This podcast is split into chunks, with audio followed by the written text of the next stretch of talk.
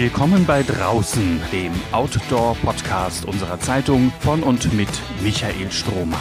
Begleiten Sie den Expeditions- und Ausdauerexperten zu Begegnungen, Erlebnissen und Abenteuern zwischen Harz und Himalaya. Neue Folge, neuer Ausflug. Heute geht's mal wieder raus ins Grüne. Ihr hört den äh, Draußen-Podcast mit Michael Strohmann. Mann, Michael. Moin Lukas, grüß dich. So, ich bin Lukas Mauri und äh, du sprichst, lieber Michael, heute mit meinem früheren Chef, muss man sagen. Äh, muss ich Angst haben?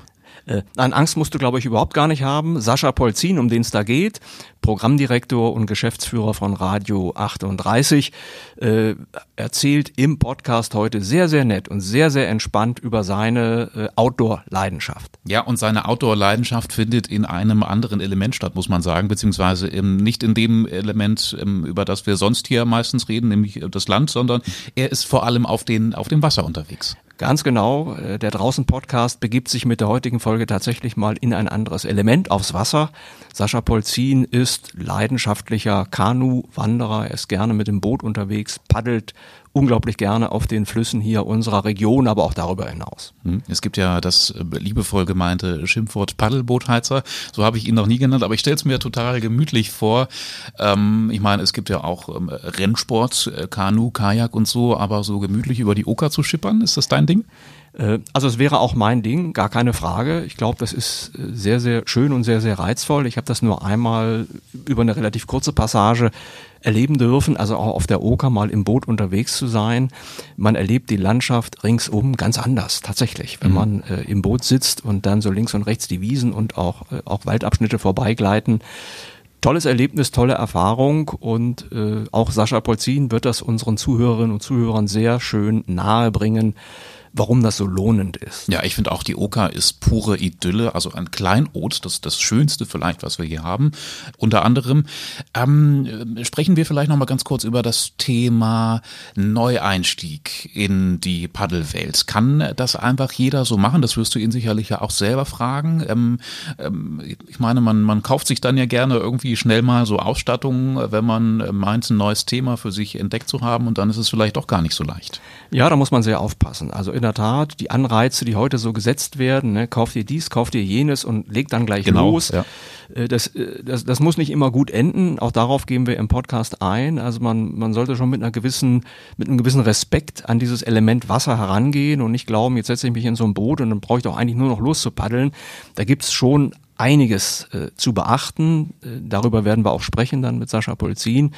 Äh, und man sollte da wirklich nicht gleich mit so einem super Equipment rangehen wollen, also sich ganz schnell ganz viel teure Sachen kaufen und dann feststellen, dass es einem äh, vielleicht doch gar nicht so liegt, ja, sich auf dem Wasser zu bewegen, sondern wirklich einen, einen ruhigen, einen sanften Einstieg wählen und sich dann lieber steigern. Ich muss selber sagen, ähm, sich erstmal Ausstattung zu kaufen, das ist für mich auch eigentlich immer in Vergangenheit ähm, der, der Weg gewesen. Also als ich angefangen habe zu laufen, auch Hauptsache erstmal teure Laufschuhe kaufen und dann loslegen. Ich habe es dann zum Glück, das hat sich gelohnt. Ich brauche schon bald die nächsten wieder.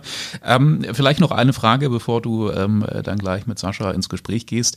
Ich habe äh, zuletzt mit dir immer wieder die Erfahrung gemacht, dich, dass, dass es sich lohnt, dich nach deinen eigenen Erfahrungen zu sprechen. Was hast du denn schon Spannendes auf dem Paddelboot erlebt? Ich lehne mich jetzt zurück.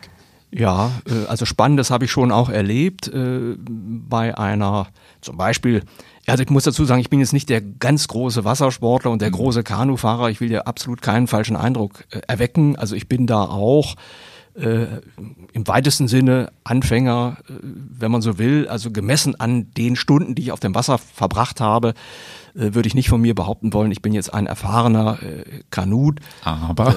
Äh, aber natürlich, klar, wenn man viel unterwegs ist in der Welt, dann kommt man in Situationen, wo man dann eben auch mal spontan, äh, ohne große Vorbereitung, das Element wechseln muss, also vom Land ins Wasser. Das kommt durchaus vor, aber auf Expeditionen ähm, und dann, dann setzt man sich halt mal in ein Boot und muss eine gewisse Passage dann auf dem Wasser äh, zurücklegen. Mir ist mal auf der Socha in Slowenien äh, dann etwas äh, passiert, das war sehr lehrreich. Das ist ein Wildwasserfluss, also da geht's schon ganz schön zur Sache. Das ist nicht zu vergleichen mit der Oker. Und da hat's mich dann an einer Stromschnelle tatsächlich sogar aus dem Boot rausgeworfen. Das war so eine Wucht äh, in dieser, in dieser Riesenwelle, in die wir da geraten sind. Ich fliege aus dem Boot und dann knall ich da auf so einen Fels Felsblock, der mitten im Fluss sich befand, habe mir dabei dann eine Rippe gebrochen, äh, habe zum Glück den Weg aber zurück ins Boot gefunden mhm. wieder äh, und musste dann noch zweieinhalb Stunden weiter paddeln mit der gebrochenen Rippe. Das war relativ schmerzhaft bei jeder Paddelbewegung. Äh, hat mir aber eben gezeigt, das ist wirklich eine Geschichte, die darf man nicht unterschätzen. Sascha Polzin wird darauf auch eingehen. Also äh, Tücken äh, gibt es allerlei auf dem Wasser und natürlich hängt es immer ab von der Fließgeschwindigkeit, auch mit der ich da äh, unterwegs bin. Also wenn dann die Hindernisse besonders schnell auf mich zukommen, das ist der Fall, wenn ich eben auf reißenden Flüssen unterwegs bin, dann habe ich nicht so schrecklich viel Reaktionszeit. Äh, aber schon auch bei harmloseren Flüssen wie der Oker muss man aufpassen. Äste hängen vom Ufer über das Wasser kann man sich relativ schnell verfangen, wenn man nicht wirklich aufpasst. Ja, also so viel vielleicht jetzt mal ne, aus meiner Perspektive. Was hast du so auf dem Wasser erlebt? Äh, ich bin nicht der große erfahrene äh, Wassersportler. Ja, trotzdem hast du deine Erfahrungen äh, gemacht mit dem Wasser. Okay, du bist also jetzt nicht unbedingt der Wassersportler. Ähm, ähm, man kann aber auch auf anderem Wege noch ähm, sehen, was passiert, wenn man eben das nicht ist. Ja, es gibt, es gibt ein berühmtes Buch, Flussfahrt von James Dickey ist verfilmt worden Anfang der 70er Jahre mit Burt Reynolds. Ich äh, glaube, er hieß dann hier in Deutschland im Kino beim Sterben ist jeder der Erste. Ähm, das ist ein sehr eindrucksvoller Film, immer noch auch einer der besten, finde ich, Abenteuerfilme, die so dieses Thema äh, Outdoor reflektieren. Geht da um vier Städter im Südosten der USA, die einen wilden Fluss befahren wollen, bevor er dann per Staudamm aufgestaut wird. Äh, und dieser Film und auch dieses Buch, vor allen Dingen ein exzellentes Buch, eins, wie ich finde, der besten Abenteuerbücher, auch was man sich mal so zu Gemüte führen kann, beschreibt also eben diese Hybris der Leute. Ne? Also man glaubt eben, naja Mensch, für so ein spannendes Wochenende setzen wir uns mal in, in Kanus und fahren dann diesen wilden Fluss runter und das Ganze endet dann mehr oder minder katastrophal äh, und zeigt eben ne, auch diese Selbstüberschätzung, die Gefahren, die damit verbunden sind. Also nicht nur das zeigt, zeigt das Buch und zeigen der Film, aber unter anderem äh, auch, auch wirklich dies. Äh, also, dass man eben wirklich auch eine Demut braucht und sich nicht immer selbst gleich so als Eroberer der Natur verstehen sollte. Das kann ganz böse enden und äh, also von daher meine Empfehlung, Flussfahrt von James Dickey lesen oder sich den entsprechenden Film anschauen. Der ist aber schon vom Anfang der 70er Jahre, kriegt man sicherlich vielleicht noch in irgendeiner Mediathek oder auf DVD natürlich. Danke dir, Michael. Wir freuen uns auf das Gespräch. Ja, lieber Sascha, ganz herzlichen Dank, dass du heute bei mir zu Gast bist im Outdoor-Podcast draußen. Wir beide haben eine kleine Vorgeschichte, weil als die Idee zu diesem Podcast entstanden ist, bin ich auch mal bei dir zu Gast gewesen, so für ein Dreiviertelstündchen, Stündchen um mir von dir als Profi, als Radioprofi äh, und bekannte Stimme in der Region einfach mal so ein, zwei Tipps zu holen, äh, wie ich mich denn vorm Mikrofon verhalten sollte. Jetzt werde ich nicht die Frage stellen, was hältst du davon, wie ich das mache? Äh, die Antwort, die können wir dann rein privat mal austauschen. Heute soll es gehen um deine private Leidenschaft. Du bist gerne auf dem Wasser unterwegs als Wasserwanderer. Mhm. Wir sprachen äh, kurz bevor die Aufnahme begonnen hat nochmal über die Definition. Also Kanuwanderer wäre es nicht, weil das sind Menschen, die haben dann zum Teil ein Kanu auf dem Rücken und bewegen sich zu Wasser und an Land. Das machst du aber, glaube ich, auch. Äh, also halten wir uns nicht zu lange mit dem Definitorischen auf. Ähm, wie, wie würdest du dich bezeichnen? Also was machst du auf dem Wasser und wie intensiv? Ja, erstmal danke für die Einladung. Ne? Also danke für die Einladung und nochmal so ein, so ein kleiner äh, Schwenker. Ich konnte dir ja gar nicht so viel beibringen, also äh, vor dem Podcast. Das ist ja auch nochmal Fakt. Ähm, von daher äh, machst du das ganz toll. Übrigens, großes Lob. Ich bin ein begeisterter Hörer. Ähm, was Kanu angeht, ja, also gut, es gibt verschiedene Begriffe. Kanu wandern, ähm, Kajak wandern, äh, Wasserwandern. Äh, wenn man so Hashtags eingibt bei den äh, sozialen Medien, dann das Wasserwandern teilweise auch am Wasser entlang wandern.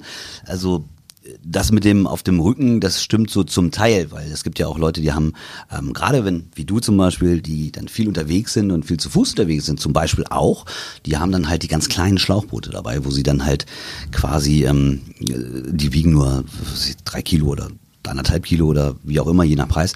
Und die haben das Ding dann auch noch dabei und können dann zum Beispiel Seen überbrücken oder sowas. Ne? Aber gut, Kanuwandern, Kajakwandern, Wasserwandern. Es ist einfach mit dem Boot auf dem Wasser und das äh, für möglichst lange Zeit. Okay, wie bist du mal dazu gekommen? Was war da so die Initialzündung? Die Initials, das war, glaube ich, in meiner Kindheit schon. Also es, äh, ich war, glaube ich, zehn oder so und dann gab es eine Jugendgruppe und dann sind wir, glaube ich, drei Tage betreut. Drei Tage ähm, die Weser runter gepaddelt. Und das fand ich total toll. Das habe ich dann aber später nie wieder gemacht, weil kam ich nicht zu, hatte ich keine Zeit, ich war beruflich viel unterwegs und irgendwie hat sich das auch gar nicht wieder ergeben. Und dann vor ein paar Jahren, da hatte ich dann beruflich sehr viel Stress und hatte dann an einem Frühstückstisch zu meiner Frau gesagt, also ich muss mal raus, wir machen das, wir, ich habe den Plan, ich werde jetzt sofort mal gucken, wie ich das plane und wir fahren dann die, äh, paddeln die Weser runter, drei Tage. Darauf sagte sie dann, dass es mir wohl echt nicht gut ginge ähm, und dass sie da ganz anderer Meinung war. Ähm, anderthalb, später, äh, anderthalb Jahre später haben wir es dann geschafft und äh, dann hat sie das Experiment mit mir gemacht und äh, das hat ihr sehr gefallen und somit hatten wir dann ähm, ein neues Hobby, was wir dann mhm. für uns entdeckt hatten. Nur wird das ja vielleicht nicht jeder so machen können, wie ihr das gemacht habt oder machen wollen. Äh, mal prinzipiell, wie, wie kann man rankommen ans Kanufahren? Also wo kann man das lernen? Muss, muss man lernen? Wie viel muss man lernen, bevor man dann sich wirklich halbwegs sicher auf dem Wasser bewegen kann? Ich würde jetzt gar nicht sagen, dass ich das unheimlich toll kann oder so. Also erstmal, also ich glaube, das Paddeln an sich, das, das kriegt man raus. Aber klar gibt es natürlich ähm, verschiedene Vereine, Kanuvereine, Rudervereine etc. pp. Die bieten auch Kurse an. Ähm, es gibt auch äh, Jugendorganisationen, die Kurse anbieten, wo man sich auch nichts kaufen musste. Die haben die Boote da, das ist ganz toll. Das habe ich aber nie gemacht. Ähm, es gibt natürlich verschiedene Sachen, die, auf die ich Wert lege. Also ich lege zum Beispiel auf das Thema Sicherheit Wert. Also ich paddel nie ohne Weste. Ähm, zum Beispiel auch in jedem Gewässer weil ich der Meinung bin, dass es einfach das sicherste ist. Es geht gar nicht um die Tiefe des Gewässers oder um die Temperatur, je nachdem, wenn es Winter ist, sondern es geht darum, auch wenn man umkippt, sich einen Kopf stößt oder sonst was oder einen Ast gegen den Kopf kriegt. Ähm, von daher habe ich da jetzt gar nicht so die Ausbildung zu. Es, ist, es ging, ich habe mich viel im Internet informiert damals. Ähm, ich habe mir einiges angelesen, habe ein paar Menschen kennengelernt, die es machen. Und äh, ich glaube, so ein, so, ein, so ein Vereinsfahrer, der da im Kajak unterwegs ist, der wird dann auch die Augen zumachen, wenn ich vorbei paddle, weil ich es wahrscheinlich sehr falsch machen werde. Aber ich komme voran. Mhm. Ja, und du hast auf jeden Fall deinen Spaß. Das ist ja vielleicht letztendlich auch die Hauptsache. Aber du hast das Equipment angesprochen. Also man muss nicht gleich sich alles kaufen. Das sind natürlich Anreize, die immer so gesetzt werden, ne? auch von Sportartikelherstellern. Also möglichst kauft man sich immer gleich einen äh, fahrbaren Untersatz, statt es vielleicht erstmal mit einem Leihgerät zu probieren oder eben zu einem Verein zu gehen, wie auch immer, das mal auszuprobieren. Äh, wenn man dann den Entschluss gefasst hat, ja Mensch, das ist was, das könnte mich längerfristig packen, wie würdest du dann einsteigen, rein vom Equipment her? Also was, auch preislich, womit muss man da rechnen? Ähm, das ist ja wie, wie bei jedem Sport von, von A bis äh, Z, äh, alles verschieden. Also du sprichst das schon gut an. Also es gibt ja natürlich die ganzen Bootsverleihe, die haben dann äh, die, die etwas größeren, meist die etwas größeren Boote, die Kanadier, die sind natürlich auch sehr, sehr von Vorteil, wenn man sehr viel Gepäck hat oder zu dritt ist. Das geht dann ganz gut. Da kann man sich ausprobieren. Aber klar, was braucht man denn, wenn man dann loslegen will? Auf jeden Fall, jetzt zu dieser Zeit würde ich sagen, Gebrauchtboote gucken weil Neuboote gibt es nicht. Das ist wie auf dem äh, Kfz-Markt. Es äh, gibt kaum neue Boote. Man kann sich tolle Boote angucken. Es gibt auch einen, einen ganz tollen Händler bei uns in der Region, einer der größten Händler, kann man googeln, ohne jetzt Werbung dafür zu machen. Der, der hat ganz viele Boote, das ist ganz toll. Da kann man sich reinsetzen, da kann man auch Probe paddeln. Aber letztendlich kaufen kann man so ein Ding eher schwierig im Moment, denn es ist nicht verfügbar. Gebrauchtboote sind sehr teuer, aber sie sind da. Also von daher, wenn man sich das leisten möchte mit dem eigenen Boot, dann sollte man schon sehr genau schauen. Und dann sollte man vielleicht gucken, dass man am Anfang ähm, ein Boot wählt, was relativ sicher ist, was nicht gleich das super Sportboot ist, was sehr eng und sehr kipplich ist, sondern sollte sich informieren, dass es halt nicht so kippelt. Gerade wenn man bei uns in der Gegend unterwegs ist, denn hier sind die Verhältnisse natürlich äh, so, an so einem Fluss wie die Oker oder auch in, in Diffuse in Peine oder sowas, das sind natürlich keine Flüsse, die so ausgebaut sind, dass man super einen Steg hat, wo man reinkommt oder auch nicht. Da muss man so ein bisschen improvisieren und von daher sollte man sich da schon beraten lassen. Ich glaube, das ist das Beste. Und dann gibt es auch noch den Unterschied zwischen einem Feststoffboot, das, das kennen wir, das, das ist das normale Kajak, was jeder jetzt äh, vor sich sieht, einer oder zweier. Und dann gibt es noch äh, portable Boote, also Luftboote, das sind keine Schlauchboote im herkömmlichen Sinne. Die werden zwar mit Luft befüllt, ähm, da gibt es Hybriden, Luft- und Faltboote zum Beispiel oder auch Komplettluftboot. Da gibt es auch sehr teure, die dann bis Wildwasser 2 fahren. Ich glaube, du fährst auch die gleiche Marke wie ich, die sehr, sehr widerstandsfähig ist, aber auch sehr hochpreisig. Da gibt es auch ganz verschiedene. Ähm, Allerdings, also das sind dann nicht Modelle, die der Einsteiger braucht. Das, äh, du sprichst es gerade an, wenn man dann auch ein bisschen ins wildere Wasser sich begeben will. Äh, da gibt's in der Tat auch aufblasbare Boote, die dann entsprechend stabil sind. Aber der Hinweis ist ja erstmal wichtig, also sich gründlich informieren, nicht gleich losschießen und irgendwas kaufen. Kaufen ist sowieso schwierig, weil der Markt ist ziemlich abgegrast. Das heißt also, das ist auch ein Effekt von Corona. Also überall ist alles abgegrast, Fahrräder, alles was Freizeit irgendwie äh, spannender macht an, an Gerätschaften. Das scheint ja im Moment irgendwie in den Regalen kaum noch vorhanden zu sein oder kommt nur schleppend nach. Betrifft also auch das Treiben auf dem Wasser. Ja, betrifft auch. Also wenn wir die, äh, ohne jetzt Werbung zu machen, weil das keine Werbung ist, ist einfach ein Fakt. Also wenn wir zum Beispiel die Firma Grab nehmen aus Österreich, die haben ein Problem mit ihrer Kautschuklegierung. Also die kriegen die Materialien nicht ran. Wenn wir die Firma Nordic nehmen, ähm, Nordic ist glaube ich eine deutsche Firma, die wird aber in äh, St. Petersburg gefertigt. Das heißt, auch da gibt es natürlich Lieferprobleme, Materialprobleme. Ähm, die Gestänge kommen wieder von ganz woanders und so setzt sich das natürlich genauso wie auf dem Fahrzeugmarkt, auf dem wahrscheinlich auf dem Fahrradmarkt im Moment auch zusammen, dass man das Wunschfahrrad, das Wunschkajak nicht so leicht bekommt, sondern eine extreme Wartezeit hat. Was aber nicht bedeuten soll, wenn man denn länger unterwegs ist mit so einem äh, Gerät, dass man sich vielleicht das günstigste Schlauchboot kauft. Denn damit tut man sich dann auf unseren Flüssen hier jedenfalls keinen Gefallen. Auf dem See, Salzgittersee mag das ganz gut klappen, aber wir haben hier doch schon ein bisschen mehr Anforderungen an die Bootshaut als vielleicht so ein günstiges Schlauchboot. Ja, und ganz nebenbei bemerkt ist es ja in aller Regel auch anstrengend. Also in einem einfachen billigen Schlauchboot, aufblasbar, das man so kennt, nimmt man mit in, im Urlaub, wenn man irgendwie nach Südfrankreich fährt oder so, nehmen wir Schlauchboot mit.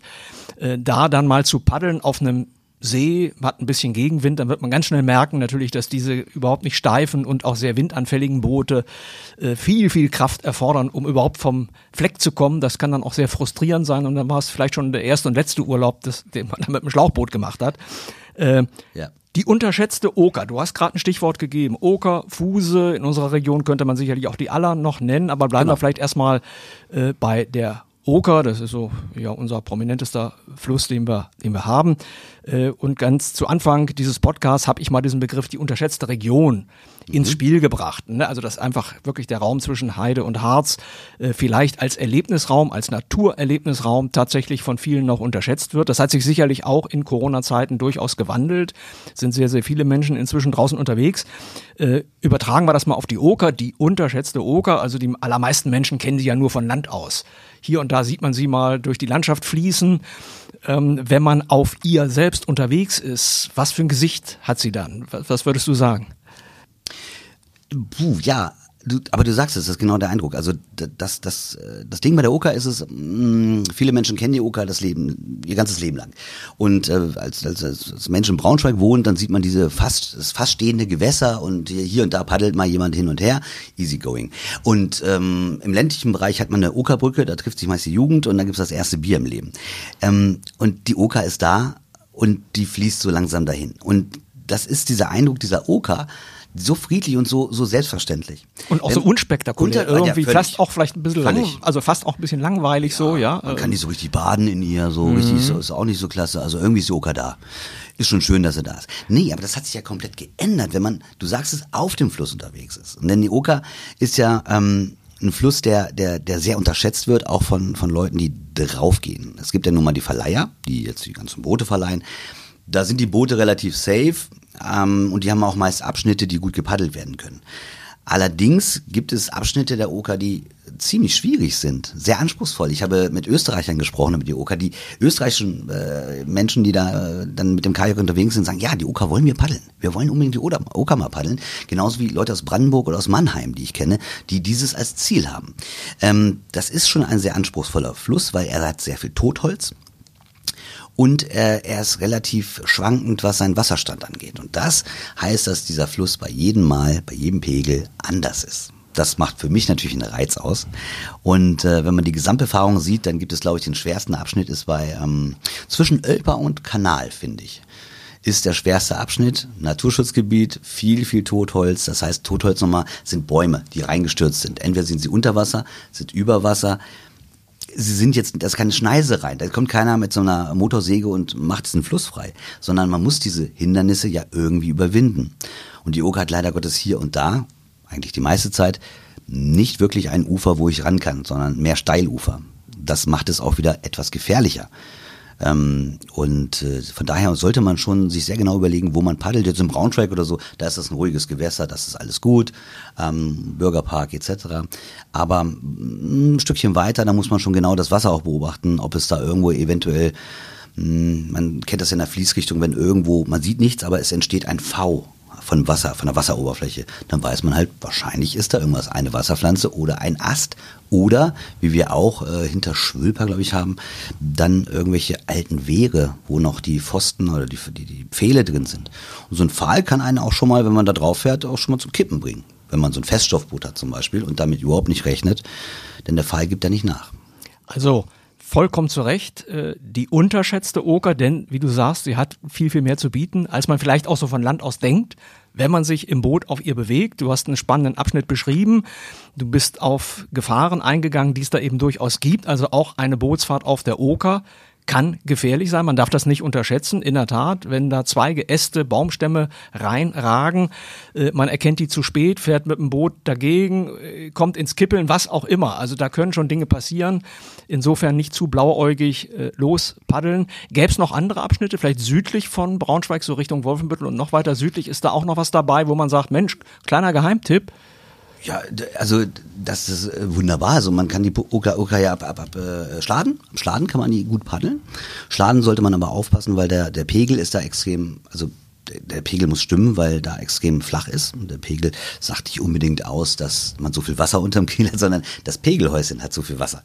Und äh, wenn man dann die Einstiegsstelle ähm, in der Mitte von Schladen hat, ähm, leicht zu finden, ähm, da musste man, glaube ich, schon so 80, äh, 80 Pegel haben. Das sieht man so in dem Internet, da gibt es so Pegelstationen. Und dann kann man beruhigt fahren. Und dann hat man wirklich eine schöne Strecke. Also äh, an, an Werlerburgdorf vorbei, an der äh, Werlerburg oben, die man sieht, dann äh, durch fast durch Bürsum durch hat man so ein paar, ich glaube, so zwei oder drei kleine Stromschnellen, die sind aber nicht gefährlich, die machen nur ein bisschen Spaß.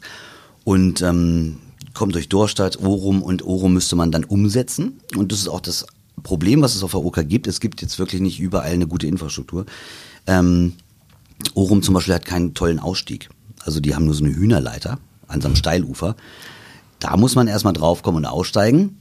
Das ist schon eine Herausforderung, schafft man aber. Man muss aber auch das Boot hochziehen, so was 1,50, 1,80 von der Wasserkante. Das ist schon nicht so einfach. Das ist ein bisschen schade, finde ich. Das ist jetzt der Negativpunkt, dass das natürlich äh, hier und da eine, nicht die beste Infrastruktur ist auf der Oka, sonst würde es wirklich einer der schönsten Flüsse sein, die ich gepaddelt bin. Ähm, und dann kann man halt quasi von da aus, von oben bis nach Wolfenbüttel paddeln. Das ist wunderbar, das, das geht. Das ist eine schöne Strecke, man hat keine großen Gefahren. Ähm, man kann wirklich sich da einen tollen Nachmittag machen. Ja, also das klingt ja auch ganz so, äh, als wenn es sich lohnen würde, da noch ein bisschen was zu tun für diese Infrastruktur. Also ich weiß ja nicht, wen man da ansprechen könnte, Tourismusverbände, Kommunen, um zu sagen, Mensch, macht aus dem Pfund noch ein bisschen mehr. Also ne, nimmt mal die Hühnerleiter weg und macht das mal ein bisschen komfortabler für Leute, die da auf dem Wasser unterwegs sind. Wenn ich höre, da kommen sogar Österreicher hierher, um mal die Oker auszuprobieren, das sagt doch was aus. Äh, eben auch über die Reize und letztendlich dann doch auch die Qualität dieses Flusses. Ja, wir müssen ja das ist ja nun mal so eine Sache, hinter Braunschweig zum Beispiel, da verwandelt sich die Oker ähm, in, in, in, in pure Natur. Also da fliegt neben einem äh, Menschen so, so, ein Eisvogel oder so und, ein Biber ist da und ähm, man kann Schlangen beobachten auf den äh, auf so auf so Kiesbänken, die es dann da gibt. Das ist also wirklich eine tolle Sache. Man hat die Wolfenbüttel, wo man durchpaddelt. Das ist äh, wunderschön. Man hat Braunschweig, wo man durchpaddelt. Das ist wunderschön. Man hat also auch die Abwechslung. Jetzt kommen wir zu dem Punkt, den du angesprochen hast mit der Infrastruktur. Es gab ja schon ähm, vor ein paar Jahren, glaube ich, die, die Möglichkeit im, im Kreis Wolfenbüttel, ähm, dass die Gemeinden so eine kleine Treppe bauen, so eine Holztreppe als Ausstieg, ne, die bei verschiedenen Wasserständen dann auch den Ausstieg ermöglichen und auch einen einfachen Ausstieg ermöglichen. Da haben äh, viele Gemeinden mitgemacht. Meines Wissens wurde das, glaube ich, sogar bezahlt. Man, nur die Gemeinde muss es sauber halten. Und dann äh, hat äh, wohl die Gemeinde Orum nicht mitgemacht. ist, die haben ja ein Wehr. Ich weiß nicht, wenn das Wehr irgendwann erneuert wird, dass es da vielleicht auch eine Änderung gibt. Und dann gibt es halt weiter unten noch, wenn wir ähm, Richtung Hillerse gucken, da ist eine Stromstelle, da kann man auch, sollte man vielleicht auch umtragen bei Niedrigwasser. Und da ist es auch relativ vermodert. Man kommt da sehr schlecht raus, sehr hohes Ufer. Ähm, es gibt so ein paar Sachen, die ich bemängeln möchte davon. Also genauso wie die Übernachtungsmöglichkeiten. Wir, ich glaube, so eine vier bis fünf Tagestour kann man auf der Oker machen. Das ist wirklich schön. Man könnte ganz gemächlich, ich rechne mal so um 20 bis ja, 25 Kilometer am Tag, das ist wirklich okay. Ähm, dann könnte man in äh, Staaten starten, man müsste in Wolfenbüttel dann übernachten. Da hat man eigentlich auch nur eine Möglichkeit, leider Gottes. Das ist, glaube ich, das Jugendgästehaus. Da müsste man fragen, weil äh, ich glaube, die, die, äh, der, der Wohnmobilstellplatz nimmt, glaube ich, keine Zelte an. Und dann könnte man weiter bis hinter Braunschweig paddeln und da ist das erste Problem. Ähm, hinter Braunschweig müsste ich irgendwo in der Nähe des Kanals irgendwie übernachten. Gibt es aber keine Möglichkeit. Weder ein Biwakplatz noch ein Trekkingplatz noch irgendeine andere Möglichkeit. Die einzige Möglichkeit, die jemand hat, der da lang paddelt, ist wild zu zelten, was ja nicht erlaubt ist. Da ist auch noch kein Naturschutzgebiet, das wäre noch schlimmer, aber es ist einfach nicht erlaubt in Deutschland, wild zu zelten. Und danach könnte man vielleicht noch bis Sershausen kommen. Da gibt es einen Biwakplatz, der ist aber privat. Da müsste man erstmal rausfinden, wer den Biwakplatz unterhält und sich dann eine Erlaubnis holen. Und danach, da würde man dann vielleicht dann in die Aller eintauchen. Also wie du siehst, es ist gar nicht mal so leicht, einfach so einen Fluss zu befahren, obwohl er da ist. Und obwohl er auch befahrbar ist und obwohl er schön ist. Und ich würde mir einfach wünschen, dass, dass so zwei, drei Dinge passieren, äh, dass wir nicht nur am, an der Oker, sondern allgemein in Niedersachsen, dass wir irgendwie Trekkingplätze, Biwakplätze irgendwo haben, auch für Wanderer. Das geht ja nicht nur fürs Wasser, wie Schleswig-Holstein es hat zum Beispiel. Oder wie Brandenburg, die sagen, ja, eine Nacht selten ist in Ordnung. Ähm, wer keinen Müll hinterlässt, ist es völlig gut. Kein Feuer machen bitte und gut ist. Und das erleichtert äh, jemanden, der draußen ist, unwahrscheinlich diese Reise, weil man sich nicht Sorgen machen muss. Ne? Ja, also da sprichst du, äh, lieber Sascha, einen ziemlichen Mangel an, den ich auch empfinde bei uns in Deutschland. Also gerade diese Möglichkeit, mal irgendwo zu übernachten, im kleinen Zelt. So, das ist, äh, es will auch nicht jeder auf einem großen Wohnmobil-Campingplatz äh, mit toller Infrastruktur, sondern tatsächlich der einfache Basic Platz, wo ich wirklich nur ein Zelt aufstellen kann. Da gibt's viel zu viele äh, oder viel zu, Entschuldigung, viel zu wenige Möglichkeiten bei uns in Deutschland, äh, wo man einfach mal eine Nacht so verbringen kann, ohne das Gefühl haben zu müssen, ne, ich verstoße jetzt hier gegen irgendein Gesetz, sondern es ist erlaubt, es ist statthaft, es ist einfach mal so eingerichtet. Natürlich besteht immer die Sorge, wenn man da die Möglichkeit einrichtet, dass man da mit dem Zelt eine Nacht verbringen kann, dann kommen irgendwann Leute, machen ein kleines Zeltlager, bringen Bier und laute Musik mit und dann äh, kommt auch der Müll vielleicht, der dann liegen gelassen wird. Klar, das muss alles auch selbstverantwortlich dann irgendwie funktionieren. Äh, da haben wir keine Tradition, was das angeht, äh, wie zum Beispiel in skandinavischen Ländern. Aber äh, ich glaube schon auch, äh, wir brauchen vielleicht sowas wie eine Initiative tatsächlich hierzulande, dass man solche kleinen, bescheidenen Möglichkeiten für Fernwanderer, Fernradler, äh, auch Leute, die auf dem Wasser eben längere Strecken machen wollen, gezielter einrichtet. Ja gut, aber da gibt es ja auch Möglichkeiten. Also ich bin ja auch so, ich will ja auch gar nicht jetzt, äh, klar wäre es schön, wenn man es einfach so machen kann, wie, wie Biwakplätze, dass man einfach da einzieht. Ich würde aber so weit gehen, mir würde es auch schon reichen, wenn es einfach Plätze gibt, Trackingplätze zum Beispiel, wo man sagt, okay, für eine Nacht kannst du da bleiben, du musst dich aber anmelden. Ja? Und äh, dann hat man auch schon Namen von mir. Ja, und vielleicht einen Ausweis oder sowas. Und dann ist das Müllproblem auch schon anderes, ne? Also was man hinterlässt. Gut, sagt der andere wieder, ja, aber wenn ein anderer kommt, der da einfach Müll hinterlässt, ja, ist richtig. Aber so wie ich es kennengelernt habe, ich habe also die Menschen, die ich getroffen habe, die wirklich irgendwie unterwegs waren, äh, die haben eigentlich keinen Müll hinterlassen. Weil, weil das sind die, die beim nächsten Biwakplatz oder sowas keinen Müll haben wollen. Also, ja, ja genau. Das, das muss man, das darf man ja nicht unterschätzen. Und wenn da so eine Horde kommt und irgendwie feiert, das passiert auch bei jedem Dorf irgendwo ein bisschen abseits, wo irgendwie ein Platz am Fluss ist oder so. Das passiert überall. Das muss nicht unbedingt deswegen sein, weil da ein Biwakplatz ist. Ja, stimme ich dir vollkommen zu. Mit anderen Worten, es wäre einfach mal ein Versuch wert, äh, davon viel, viel mehr anzubieten. Definitiv. Ähm, ja, vielleicht ist es ja auch eine Anregung, je nachdem, wer uns jetzt zuhört wird das vielleicht auch mal aufgegriffen, äh, im Sinne auch einer kleineren oder größeren Initiative. Vielleicht müssen wir die auch selber noch anstoßen, wir beide, ja. Also mehr Übernachtungsplätze wollte ich gerade sagen, in Deutschland. Lass uns doch einfach mal so irgendwie ein Pseudonym finden für uns. Also, dass wir jetzt nicht öffentlich jetzt, wir haben es ja jetzt gesagt, deswegen einfach mal einen anderen Namen mal zulegen und dann machen wir das einfach mal. Ja, ja? genau. Übernachten unter freiem Himmel. Genau. Ja. Also Revoluzer. Ja, Revolu unser Recht. Im Zelt. Äh, Sascha, du bist, du hast es gerade angesprochen, also natürlich gerne auch mal mehrere Tage unterwegs. Ähm, was war denn so deine bisher längste Tour auf dem Wasser? Gerne drei, vier, acht Wochen. Aber das äh, habe ich noch nie gemacht, weil ich keine Zeit dafür habe. Aber wäre schön, wenn ich es jetzt erzählen könnte. Nein, also die längste Tour waren, glaube ich, neun Tage. Neun Tage am Stück, ja. Das mhm. war, das war die längste Tour. Das war eine tolle Tour. Ähm, das war auch in Deutschland. Das war die Märkische Umfahrt. Das ist so südöstlich von Berlin, Fürstenwalde.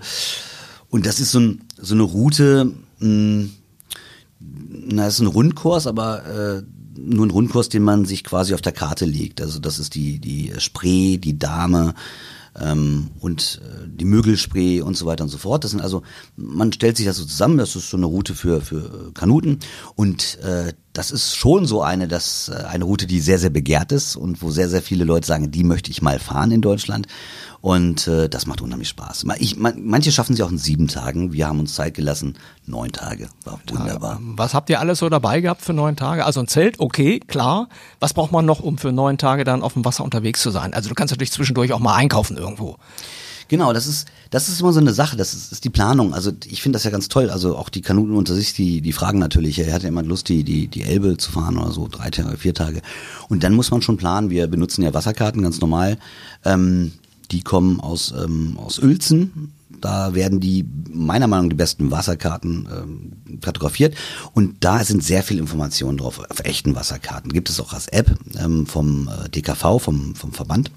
Und nicht die Karten, aber ähnliche Kartenmaterial. Und dann muss man planen, wo, wo muss ich hin? Also was habe ich denn vor? Also ähm, erwarte ich das Wetter? welche Jahreszeit habe ich? Wir richten uns ja immer nach der Wassertemperatur und nicht nach der Lufttemperatur. Wenn das Wasser drei Grad hat, dann muss ich einen Kälteanzug tragen wahrscheinlich, obwohl es vielleicht äh, 17 Grad ist in der Lufttemperatur. Blöde Situation, weil man schwitzt ein bisschen. Da muss man gucken, welche Klamotten habe ich, was habe ich für Hindernisse. Ähm, wo befinde ich mich da? Muss ich, wie viel umtragen muss ich? Ähm, brauche ich den Bootswagen zum Beispiel? Das heißt, wenn ich umtragen muss, muss ich aus dem Wasser raus ein Wehr umfahren. Ist das eine sehr große Strecke? Habe ich ein sehr schweres Boot? Brauche ich vielleicht einen Bootswagen, wo ich das Boot draufschnalle, dass ich äh, in der Zeit, äh, wo ich an Land bin, dieses Boot ziehen kann und nicht tragen muss? Dann ähm, gibt es natürlich noch äh, verschiedene andere Möglichkeiten. Also in dieser Karte sehe ich natürlich auch, wo sind Ortschaften. Und da kommen wir jetzt wieder zu dem, was nehme ich mit? Kann ich da irgendwo Wasser bekommen? Kann ich da irgendwo Essen einkaufen? Und danach richtet sich das eigentlich. Ich persönlich mag gerne ähm, so, so ein Tactical Food, was ich dabei habe. Das ist so eine Trockennahrung, die habe ich gern dabei, weil die immer da ist. Die hat nicht viel Gewicht, die ist mh, mm, ziemlich lecker, die, die Marke, die ich benutze. Und die habe ich halt immer dabei und ich bin nie lost. Ich habe immer was zu essen. Wenn ich was finde und wenn ich irgendwo einen Supermarkt habe, dann mm, esse ich gerne mal irgendwas, was ich mir im Supermarkt kaufe. Aber ich habe die Mahlzeiten immer da. Das ist meine Sicherheit. Wasser habe ich auch erstmal immer 20, 10, ja, 10, 10 Liter habe ich immer dabei. Ähm, und so fahre ich dann los. Und alles andere, Schlafsack richtet sich nach der Temperatur. Zahnbürste, klar, Zahnbürste ist auch wichtig. Ich habe Kautabletten, äh, Kautabletten dabei. Das, äh, die haben sich für mich immer ganz gut angefühlt. So Zahnpasta, Kautabletten, die äh, fühlen sich krümelig an, funktioniert aber.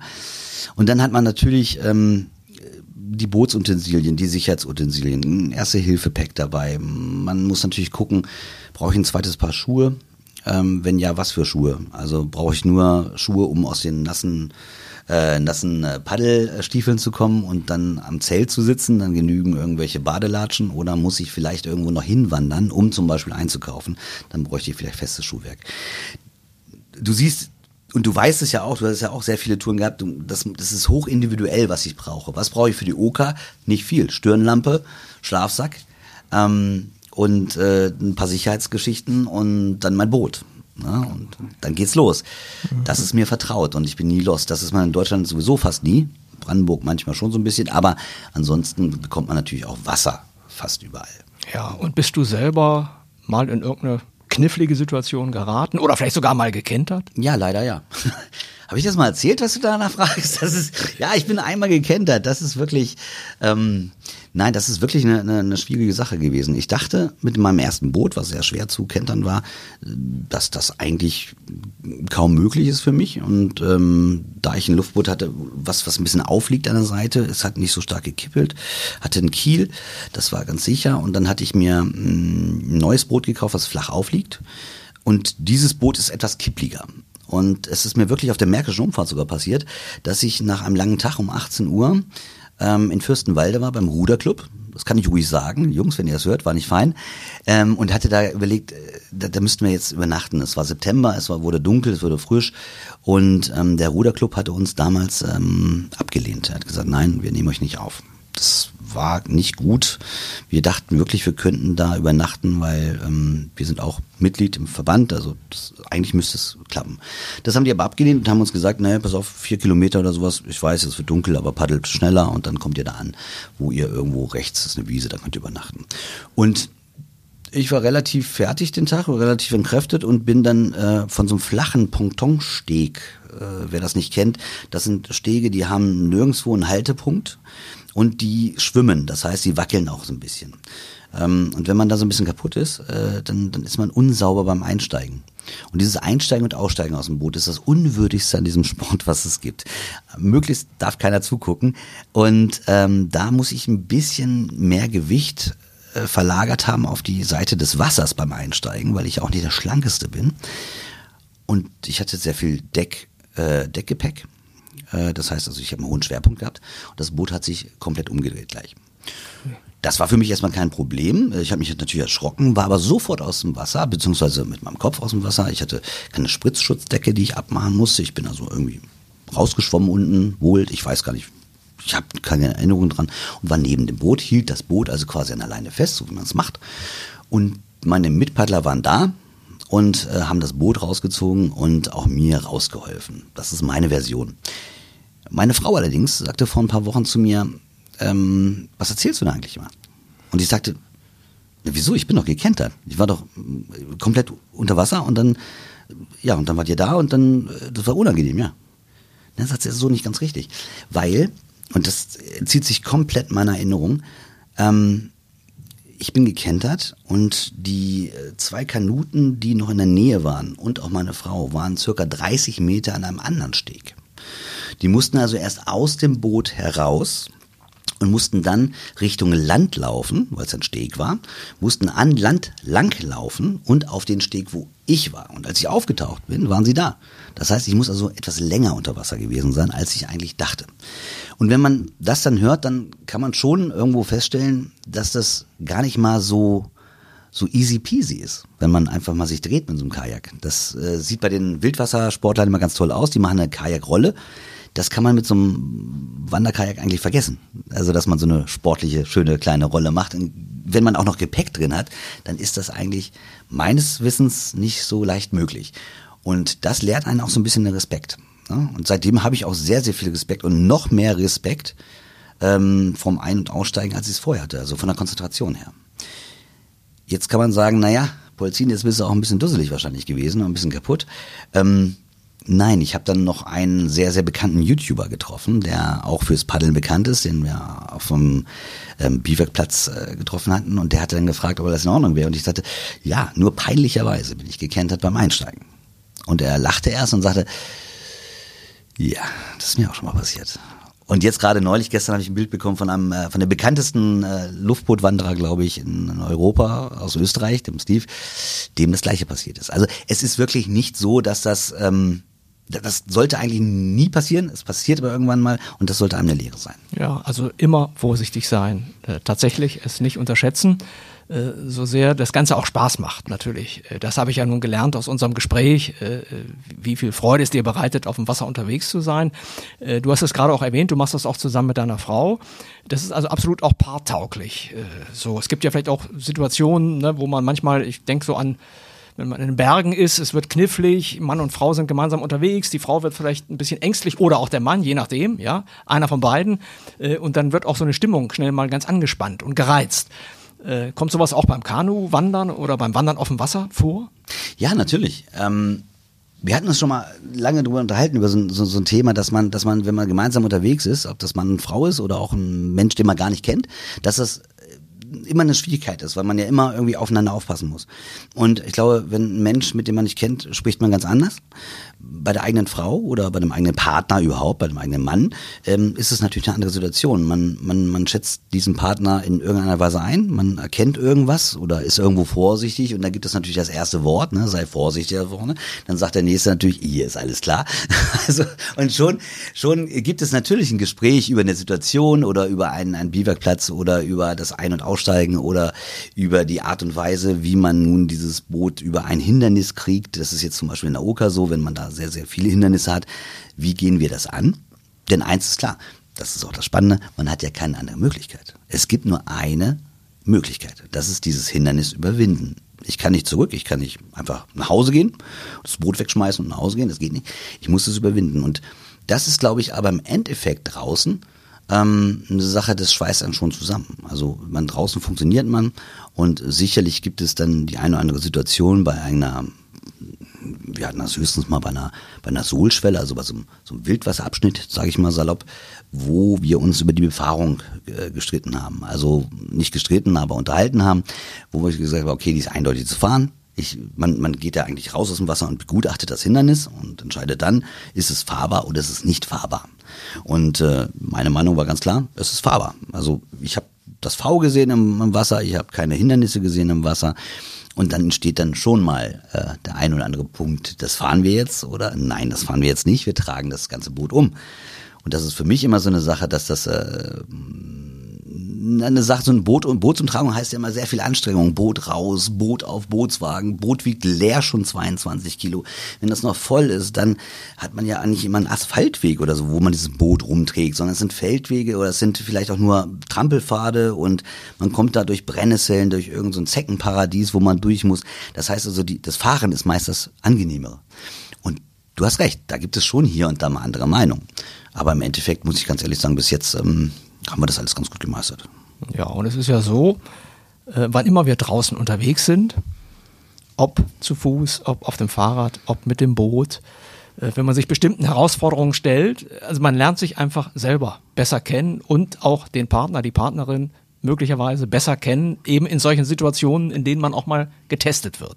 Ja, in denen das eigene Nervenkostüm getestet wird, die eigenen Fähigkeiten, körperlichen Fähigkeiten, mentalen Fähigkeiten. Also insofern äh, könnten wir unser Gespräch jetzt eigentlich abschließen mit diesem schönen Hinweis, es einfach mal zu probieren, auch mit dem Wandern auf dem Wasser per Boot, aber vorsichtig rangehen, sich an das Thema herantasten. Du sagst, du trägst auch immer eine äh, Schwimmweste, wenn du auf dem Wasser bist, als genereller Tipp.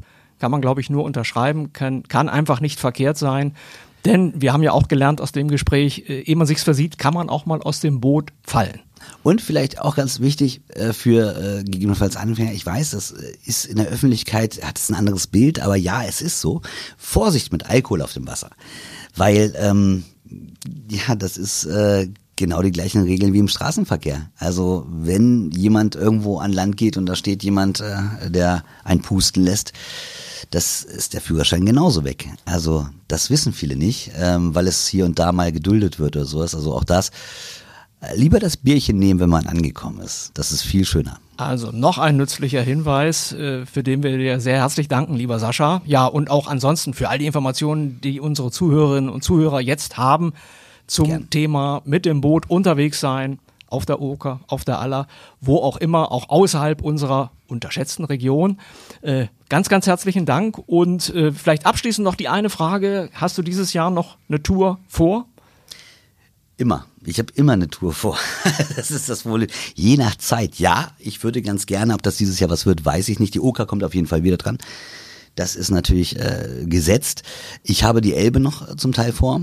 Ähm, und äh, wenn es nach mir geht, äh, dann hätte ich noch den Tagliamento vor in äh, den Alpen in Norditalien. Einer der letzten Wildflüsse in, in Europa. Und dieser Fluss ist wirklich sehr, sehr schön. Tagliamento kann man auch googeln oder bei YouTube mal gucken. Das ist ein toller Fluss und der ist, ich würde ihn noch nicht ganz befahren, weil er sehr viel Wildwasser ist, aber ich kann ihn für vier Tage befahren und komme dann so ja, irgendwo Karte links neben Venedig raus ins Meer. Das wäre schon schön, aber ob ich das jetzt dieses Jahr schaffe, weiß ich noch nicht. Also ich drücke dir beide Daumen, dass Dankeschön. du dir diesen Traum verwirklichen kannst und alles Gute. Danke für die Einladung und äh, vielen Dank auch für die Zeit. Mehr Podcasts unserer Redaktion finden Sie unter braunschweiger-zeitung.de slash podcast.